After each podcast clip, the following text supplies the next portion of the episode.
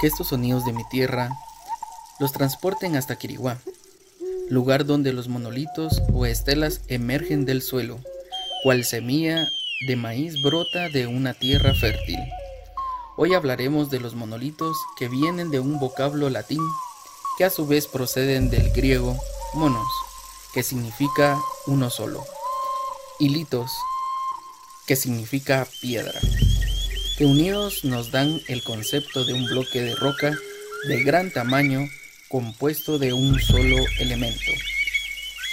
Existen dos tipos de monolitos, naturales y tallados.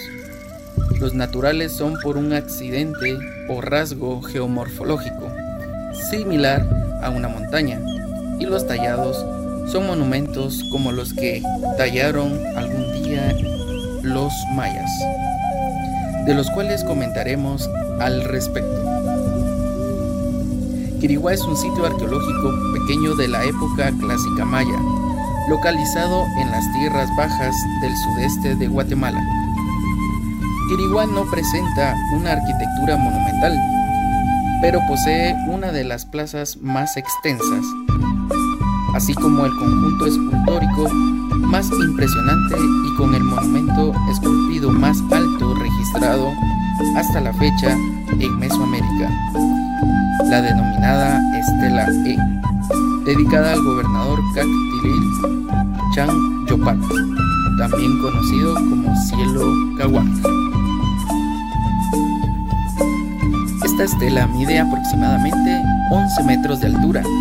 El apogeo de los monolitos y estelas fue en exactamente en el periodo clásico tardío, demostrando un poderío maya. En la totalidad de los monolitos fueron dedicados a su gobernante Cielo Cahuac. Quiriguá había desarrollado un estilo propio con la producción de grandes bloques de piedra, elaboradamente esculpidos en formas compuestas de animales mitológicos, incluyendo elementos de sapos, jaguares, cocodrilos y aves de rapiña. Estas esculturas se conocen como zoomorfos y fueron completadas desde la muerte de Cielo Cahuac en el año 785 por dos reyes posteriores. Los monumentos incluyen largos paneles de texto glífico que consideran entre los más complejos y los más hermosos de todas las inscripciones en piedra de los mayas. Una de las características de estos textos es el uso de glifos de figura entera, en que los glifos de numeración maya, normalmente escritos con barras y puntas, se sustituyen con representaciones de deidades exquisitamente talladas.